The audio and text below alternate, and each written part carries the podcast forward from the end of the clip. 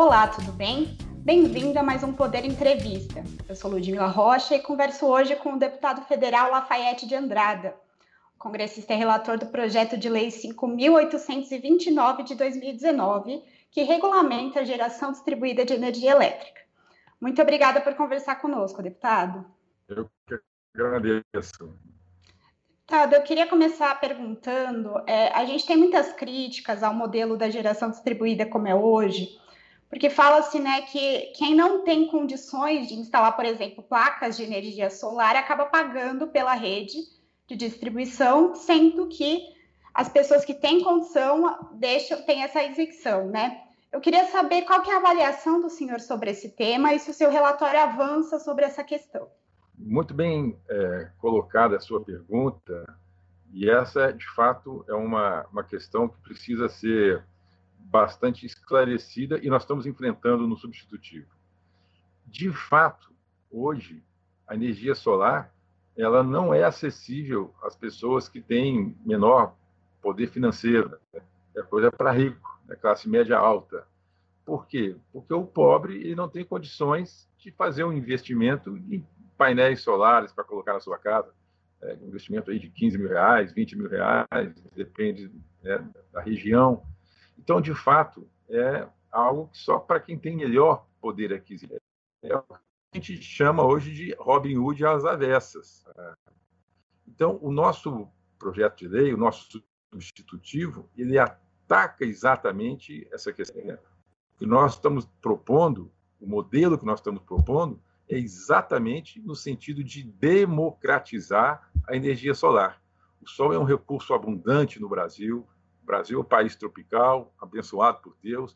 Temos muito sol e é um recurso gratuito que está aí à disposição. O sol nasceu para todos.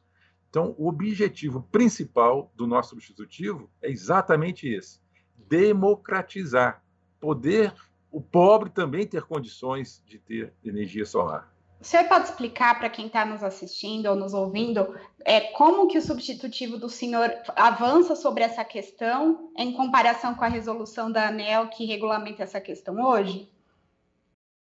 Posso sim. É importante as pessoas saberem. Olha, hoje nós temos, é, pela regulação da ANEL, é, duas formas né, de, de, de termos energia solar. Ou você coloca um painel na sua casa, no seu telhado, ou então, se você mora num edifício, por exemplo, num prédio de apartamentos, você pode fazer um painel remoto. Você vai numa uma área rural, coloca lá as placas para elas alimentarem a energia desse seu prédio de apartamentos. Uma maneira que a gente pode fazer é o que a gente chama de remota compartilhada. Era o exemplo que eu estava dando. Nós moramos no mesmo prédio, vamos supor, e aí os moradores desse prédio resolvem ter energia solar e fazem um painel remoto compartilhado, ou seja, todos participam do consórcio, do condomínio desse painel, e esse painel alimenta nossas casas. Pela regulação, os nossos apartamentos, no exemplo que eu estou dando, pela regulação atual, é, o critério de compartilhada ele acaba sendo proibitivo para quem tem uma conta de luz pequena. Ele entre as componentes tem um, é, um da tarifa tem um, um componente que é a taxa de disponibilidade que é um valor fixo. E é nisso que eu mexi. Esse valor tem que ser móvel. E como esse valor é fixo, se a pessoa, hoje, pela regulação atual, tem uma conta muito cara, esse valor fixo não impacta. Mas para pessoas que são mais pobres, que têm uma casa pequena e o valor da continha dele é pequenininho, esse valor é fixo. Ele impacta muito na conta e, no final, acaba sendo proibitivo. É exatamente nessa modulação que nós mexemos. Isso aqui tem que ser móvel, tem que ser proporcional ao consumo. E aí sim, se você tem uma conta cara, esse valor é pequeno. Mas se a sua conta é pequena, esse valor tem que ser pequenininho também, proporcional à sua conta. Então, é ali que nós mexemos, foi nesse ponto que nós mexemos, e a partir de então, mesmo para aqueles que tiverem uma conta pequenininha, que moram numa casinha simples, uma casinha pequena, tem uma conta de luz pequenininha, para ele vai ser possível ter energia solar. Ocorre que, como nós falamos aqui no início, o investimento para colocar um painel solar é um investimento relativamente caro, que as pessoas com menor possibilidade financeira não têm condições. Então, o que, que é possível? É através dessa remota compartilhada, feita através de um investidor privado. É, o governo não tem que colocar a mão no bolso. O Tesouro Federal não vai colocar é, um centavo nisso. É o investidor privado é que vai fazer uma remota compartilhada e oferecer para os mais pobres uma conta reduzida. Então, finalmente, o pobre vai ter a possibilidade de ter energia solar mais barata, energia limpa, energia é, abundante e barata também para os pobres. Deputado, como o senhor citou, né, há uma discussão de que o Tesouro Nacional possa arcar com essa questão do. Algumas pessoas consideram incentivo, outras subsídio à geração distribuída de energia solar, principalmente. É, em seminário realizado pelo Poder 360, o vice-presidente da Câmara, Marcelo Ramos, trouxe essa questão. E aí, pelo que o senhor falou, o senhor é contra, né? Eu queria que o senhor comentasse essa, essa questão da participação do Tesouro Nacional nessa forma de energia. Olha, da maneira que nós estamos desenhando o projeto, é, que eu estou aqui falando de maneira simplificada, eu acho que é desnecessária a participação do Tesouro. É, o que eu estou tentando fazer é tornar atrativo para a iniciativa privada sem o Tesouro ter que desembolsar recursos. Essa que é a minha, é, o meu propósito. Eu criei apenas um período de transição de 10 anos, e nesse período de transição, na minha proposta, aí sim o Tesouro ele participa de maneira gradativa, vai diminuindo ao longo de 10 anos a sua participação, até que no final de 10 anos a participação é nenhuma é, apenas nesse período de transição. Eu, é, o meu pensamento é no sentido de que nós não devemos é, sangrar é, os recursos do Tesouro com isso, se a iniciativa privada enxergar atratividade é, nessa atividade. E é nisso que nós estamos propondo. E aí, sem precisar de recursos do Tesouro, nós vamos injetar energia para todos os brasileiros, nós vamos diminuir a conta de luz de todos os brasileiros, mesmo aqueles que não têm energia solar, sem o Tesouro ter que desembolsar nenhum tostão. É, como seria a participação do Tesouro nesse período de transição, segundo o relatório do senhor? Pelas regras, vou explicar. As regras atuais que estão vigorando, a, quem tem energia solar não paga a chamada parcela B, ou fio B, que é o que remunera as distribuidoras. E elas reclamam disso. E, no meu interesse, reclamam com razão. Né? Hoje, quem coloca um painel solar no seu telhado, ele não paga nada para a distribuidora. Isso é injusto, porque a distribuidora ela é obrigada a estar presente em todas as casas. Todas as pessoas, ao clicar o acendedor de luz, o interruptor, a luz tem que acender. E o, quem tem energia solar, à noite, ele depende da distribuidora. Pela regra atual, quem coloca um painel solar no seu telhado não paga nada para a distribuidora. Então, o que, que eu estou fazendo no meu projeto? Que a partir de agora, os novos painéis que forem colocados pagarão sim essa parcela B, fio B da distribuidora. Mas aí que eu coloquei um, um, um gradiente, uma transição de 10 anos. No primeiro ano, ele vai pagar 10% da parcela da distribuidora, do fio B, no segundo ano 20%, no terceiro 30%, vai crescendo. E aí a CDE, o Tesouro, né, ele completa aquele percentual do consumidor. Se no primeiro ano ele pagou 10%, a CDE paga 90%. No segundo ano ele vai pagar 20%, a CDE 80%. No terceiro ano, 70%, e assim vai escalonando em 10 anos, ele pagará integralmente a parcela FIO B e a CDE, no final do décimo ano, não pagará mais nada. É, nesse momento é que vai ter, vamos dizer, um subsídio efetivo, claro, evidente, mostrado, cujo impacto é muito pequeno em relação aos benefícios que a GD traz para todos nós. Certo. É, eu queria entrar um pouquinho nessa questão da discussão do subsídio. Em outras entrevistas, o senhor já comentou que ele não é, é, discorda dessa nomenclatura, né? Mas o próprio TCU fez em 2020 uma avaliação de que, da forma como se dá hoje, é, trata-se de um subsídio cruzado. Queria que o senhor explicasse um pouquinho por que, que o senhor discorda desse tipo de, de avaliação. É, informação recente, é, ontem, no final da tarde, o próprio Tribunal de Contas reviu a sua posição. Mas é, o que eu quero dizer é o seguinte: os subsídios todos eles estão na CDE. Né? Mini micro geração distribuída não tem nenhum centavo de subsídio, mas ela apresenta custos, ela tem incentivos. Quais são? Ela não paga um conjunto de encargos pela regra atual e também pelo meu projeto de lei. Existe um conjunto de encargos na conta de luz de todos nós eh, que não temos energia solar, que são calculados em cima da quantidade de energia que nós consumimos. Quem tem a placa solar, ele é um gerador de energia.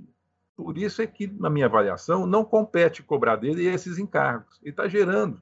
Né? Mas, de qualquer maneira, existe esse incentivo, sim. E isso gera um custo. E aí, qual que é a crítica? Olha, esse custo se quem tem geração solar não paga, alguém pagará. E esse alguém é exatamente quem não tem geração solar. E isso é muito forte e muito presente no modelo atual. E é isso que nós queremos modificar. E pela proposta do meu substitutivo, a gente demonstra de maneira muito clara que os benefícios da micro e mini geração distribuída elas superam os custos. Eu não nego que haja os custos. Aquele documento do Tribunal de Contas, e que agora ele já voltou atrás, ele, na verdade, ele era baseado em cima de um outro documento da própria ANEEL, em que ela calculou os custos que a geração distribuída acarreta. E esses custos existem, exatamente aqueles encargos que quem tem a luz solar não paga, e o outro está pagando. Mas ela não considerou os benefícios da micro e mini geração distribuída. Ela apenas elencou os custos. Quando a gente elenca e soma os benefícios, os benefícios são bem maiores do que o custo. Ou seja, o lucro, entre aspas, a economia que é feita para todos os consumidores, inclusive os que não têm solar, é bem maior do que os custos que eles estão pagando. Então, o benefício é maior. Nós estamos contribuindo para diminuir a conta de todo mundo. Como? Um raciocínio muito simples. Quando alguém que gera energia solar injeta essa energia na rede, a rede está deixando de utilizar uma energia oriunda de fonte térmica, das termoelétricas, que são fósseis, poluentes e de uma energia muito mais cara. Quando alguém que gera energia solar injeta essa energia na rede, é uma energia barata que está entrando, substituindo uma energia cara. Quando você faz a conta, opa, entrou uma baratinha, saiu uma cara, quando você faz a soma das baratinhas que entraram, substituindo as muito caras, o benefício financeiro para todo mundo é muito maior do que os custos. E aí, esse cálculo é que nem o Tribunal de Contas fez e nem a ANEEL fez. Eles apresentaram apenas os custos, mas esqueceram de apresentar os benefícios. E os benefícios são muito maiores. O que eu quero dizer é que aquela narrativa de que, olha, quem não tem energia solar está pagando algo para quem tem, não é verdadeira. Na verdade, quem tem energia solar está contribuindo para baixar o preço de quem não tem o preço final da energia. Tá certo. Só para explicar um pouquinho para quem está nos assistindo, o Tribunal de Contas da União tinha dado um prazo para a ANEL se manifestar sobre uma nova resolução sobre esse tema, e esse prazo foi suspenso para que novas informações apresentadas num recurso por associações possam ser apreciadas, e aí o mérito desse processo vai ser discutido novamente em plenário.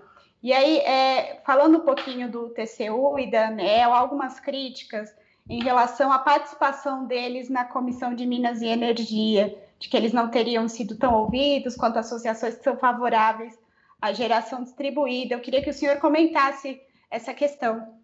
Todos os órgãos foram ouvidos várias vezes em várias audiências públicas que aconteceram logo depois que a ANEEL, no final de 2019, meados de 2019, anunciou que iria modificar a resolução 482. Todas essas posições que nós estamos é, falando aqui, referentes ao Tribunal de Contas, da própria ANEEL, foram exaustivamente apresentadas em várias audiências públicas na Câmara e no Senado. A posição deles é amplamente conhecida. Então, essa crítica de que eles não foram ouvidos não procede. Né? Inclusive, esse substitutivo que eu estou apresentando, ele é fruto, ele é consequência dessas inúmeras reuniões que aconteceram com a ANEEL, Ministério de Minas e Energia, Tribunal de Contas, os setores solares, as distribuidoras, as associações de distribuidoras, ao longo de um ano e meio, quase dois anos, exaustivamente tivemos reunidos com todos esses órgãos. Portanto, não procede a crítica de que eles não foram ouvidos. Deputado, eu queria falar também um pouquinho da discussão da tramitação do projeto, né? A Frente Parlamentar do Agronegócio, por exemplo, já tinha demonstrado apoio ao relatório do senhor, mas considerando aí é, a inclusão de emendas. Esse diálogo ele ah. segue mesmo é, em relação às emendas ou isso foi contemplado na nova versão do substitutivo do senhor? Ah, eu, eu penso que a nova versão contempla né, as várias reivindicações que foram apresentadas, várias contribuições. É, mas, de modo geral, a gente percebe um amplo apoio ao projeto, ao substitutivo. Agora, emendas é natural. Né? O Congresso, a Câmara dos Deputados, são 513 deputados, todos podem e devem apresentar as suas emendas, e o plenário é quem vai avaliar se cabe é, absolvê-las ou não. É, isso é, é, da democracia e faz parte do processo legislativo. Mas o, o que fica muito claro é que o conjunto majoritário dos deputados, do plenário, dos partidos, todos são favoráveis a votarmos logo esse marco regulatório da micro e mini geração distribuída, porque é o único segmento em todo o setor elétrico que não tem uma legislação própria. Todos os demais segmentos têm uma legislação. Esse é o único segmento que não tem. Isso gera muita insegurança. Esse é um setor que tem mais de 15 mil empresas difundidas, espalhadas pelo Brasil inteiro. Isso é uma insegurança muito grande. Então, precisamos votar e o nosso sentimento é que a ampla maioria do plenário é favorável ao projeto. Deputado, e eu não posso deixar de perguntar como que está a conversa com o governo federal em relação a esse tema, né? É, é sabido para quem acompanha o tema que o presidente Bolsonaro já criticou bastante, chamou de taxação ao sol, essa questão da geração distribuída. É, queria saber como que está a conversa né, com o governo executivo e com os deputados que representam o governo é, em relação a esse projeto, se eles estão se manifestando, estão contra, como que está essa questão? O presidente Bolsonaro já se manifestou várias vezes que é a favor né, da energia solar, ele é contra taxar o sol, uma opinião pessoal dele. Agora, de maneira é, institucional, o governo está à margem desse debate. Né? Ele não se manifestou nem favoravelmente, nem em contrário. Né? O governo está, vamos dizer assim, assistindo de camarote é, essas discussões, tem conversado com o líder do governo, com vários deputados da base. Eu percebo que eles são todos favoráveis é, pessoalmente. Agora, como governo, institucionalmente falando, o governo não se apresentou para esse debate, está mantendo uma distância, decidiu manter a distância desse debate. E aí, falando um pouquinho dessa questão da votação, havia uma grande expectativa de que o projeto fosse a plenário nessa semana que está acabando. Aconteceu alguma coisa? Por que, que ele não foi encaminhado? E queria saber qual é a expectativa de quando esse projeto pode ser votado no plenário da Câmara é. dos Deputados. Como houve a convocação daquela reunião da Comissão de Minas e Energia, em que o, o relator, no caso eu, é, apresentou o projeto, né, ficou estabelecido que, como foi na terça-feira, que o relator faria essa apresentação, e eu fiz, porque vários deputados não conheciam em profundidade o teor né, do projeto, e aí eu fiz a apresentação e percebi que houve assim uma ampla concordância né, pelos deputados que participaram, vários pediram a palavra, elogiando o projeto, então um projeto equilibrado, mas como essa reunião aconteceu na terça-feira, né, nós julgamos prudente, em comum acordo, que não fosse votado essa semana, até porque, a partir de agora, os deputados, conhecendo com mais profundidade, pudessem apresentar novas contribuições, e vários já estão fazendo isso. Então, a expectativa é que fosse votado na semana que vem. Porém, na semana que vem, há um feriado exatamente na quarta-feira, 21 de abril. E, como nós sabemos, quando há um feriado na quarta-feira, a Câmara se desmobiliza. Então, a tendência é que seja votada na semana seguinte, sem ser na semana que vem, na outra semana. Semana que vem que eu falo, essa semana uhum. que inicia agora, é, dia 20, dia 19. Então, fica para a semana do dia 26. Tá certo, deputado. Muito obrigada pela entrevista, por conversar conosco. Eu é que agradeço demais e, mais uma vez, sublinhar que o objetivo desse projeto é democratizar a energia solar para que o mais pobre tenha acesso à energia solar, sem prejudicar aqueles que não têm energia solar e sem prejudicar também as distribuidoras, porque nele nós estamos garantindo o pagamento integral do chamado fio B que é o que remunera a distribuidora. E estamos garantindo que haverá um benefício que será distribuído para aqueles que não têm energia solar. Então, o resultado final é muito positivo para toda a sociedade, no intuito de baratear a conta de luz. O Brasil é um dos países que tem a, o recurso energético mais barato do planeta, mas é um dos países que tem a conta de luz mais cara do mundo. E nós temos que reverter isso e através da micro e mini geração distribuída, nós vamos dar um passo importantíssimo para baixar a conta de luz de todos os brasileiros. Tá certo. Obrigada e obrigada a você que nos acompanhou até o final dessa entrevista e até a próxima.